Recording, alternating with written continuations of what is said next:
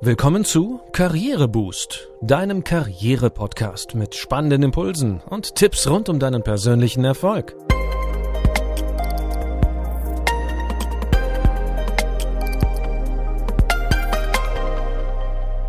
Hier erfährst du, wie du Schwung in dein Arbeitsleben bringst und beruflich durchstarten kannst. Ich bin René. Schön, dass du dabei bist. Heute in Folge 5 geht es um die Gefahr eines Burnouts und wie du ihr entgehst. Ausgebrannt, erschöpft und perspektivlos. Burnout kann in mehr oder weniger starker Form so gut wie jeden treffen. Der erste Reflex ist häufig zu kündigen, doch möglicherweise ist das nicht die richtige Entscheidung. Denn oft liegt es gar nicht grundsätzlich an deinem Job, dass du dich mehr und mehr ausgepowert fühlst. Manchmal kann es auch helfen, auf einzelnen Feldern Verbesserungen anzustoßen, damit du an deinem Arbeitsplatz wieder glücklich wirst. Forscher der Universitäten Berkeley und Acadia haben sechs Felder identifiziert, die zur Entwicklung von Burnout beitragen. Ihr Fazit?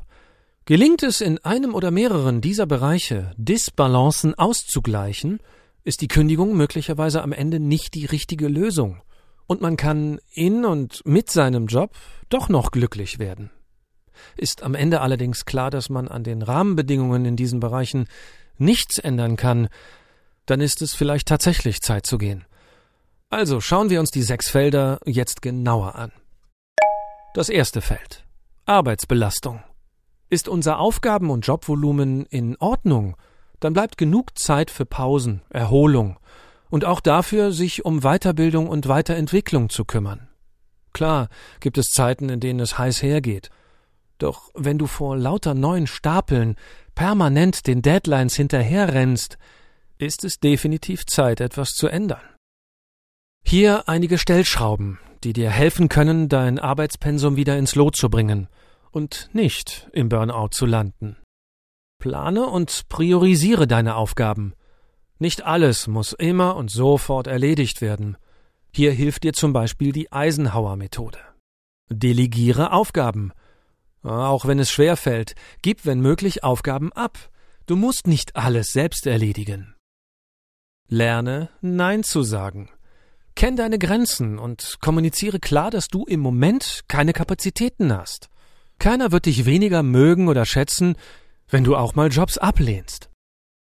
Verabschiede dich vom Perfektionismus. Perfekte Arbeit abliefern zu wollen, ist aller Ehren wert. Doch vor allem in stressigen Zeiten reichen auch mal 80 Prozent. Kommen wir zum zweiten Feld. Gefühlter Verlust von Kontrolle.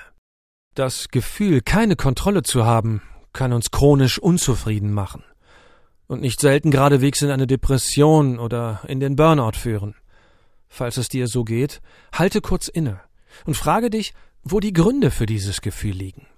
Das kann zum Beispiel die ständige Erreichbarkeit sein, seinen Tagesablauf und vor allem seine Freizeit nicht mehr frei planen zu können, entzieht uns ein ganzes Stück Entscheidungsfreiheit und wir fühlen uns dem Willen anderer ausgeliefert.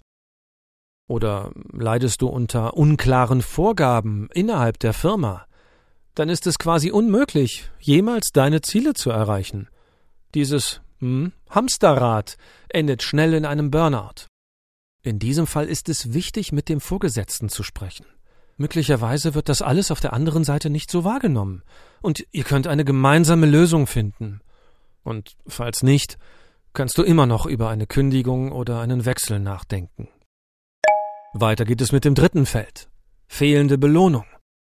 Sei es Gehalt oder Wertschätzung, hast du das Gefühl, dass dein Einsatz nicht anständig gewürdigt wird, laugt dich das auf Dauer aus.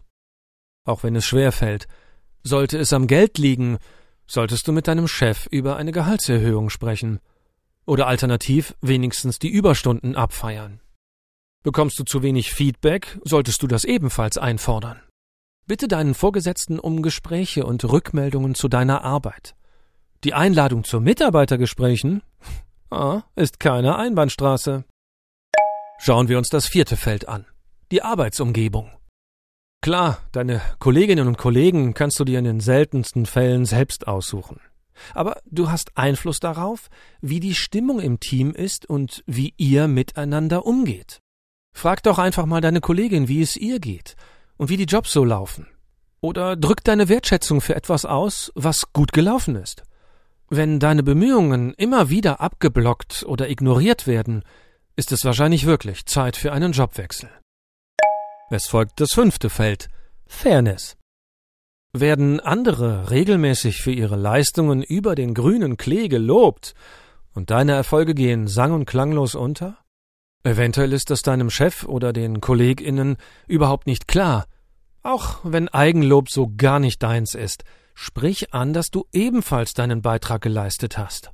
Ja, manchmal muss man das, was man möchte, in dem Fall die Würdigung deiner Leistungen, einfach klar und deutlich einfordern. Last but not least das sechste Feld. Mismatch der Werte. Sie sind tief in uns Menschen verankert, Ideale, Wertvorstellungen und Motivatoren. Gehen die Werte deines Unternehmens und deine eigenen allzu weit auseinander, kann dich das aufreiben. Überlege dir also, welche Werte für dich entscheidend sind und wie wichtig es dir ist, dass deine Firma diesbezüglich ähnlich tickt. Vielleicht ist es auch so, dass sich die Werte deines Arbeitgebers über die Zeit verändert haben. Stell dir selbst die Frage und beobachte auf Basis welcher Werte Entscheidungen getroffen und Ressourcen eingesetzt werden. Wenn du dich mit diesen Motiven unwohl fühlst und du auch nicht davon ausgehen kannst, dass sich hier etwas ändert, ist es vermutlich Zeit für dich zu gehen. Soweit die Gefahren, die zur Entwicklung von Burnout beitragen. Du möchtest noch mehr Tipps bekommen? Präventionsstrategien und Handlungsempfehlungen bietet das Buch Psychische Belastungen am Arbeitsplatz vermeiden von Diplompsychologin Julia Scharnhorst. Hier findest du nicht nur zahlreiche Checklisten und Gesprächsleitfäden, sondern auch Infos über die wichtigsten rechtlichen Rahmenbedingungen. Das war's für heute.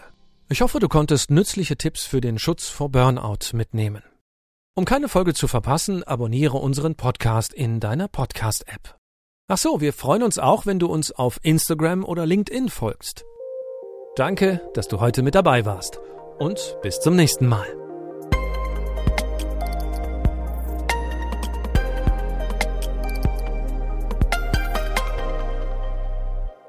Du hörtest einen Podcast von Karriereboost, einer Initiative von Haufe und Schäfer Pöschel.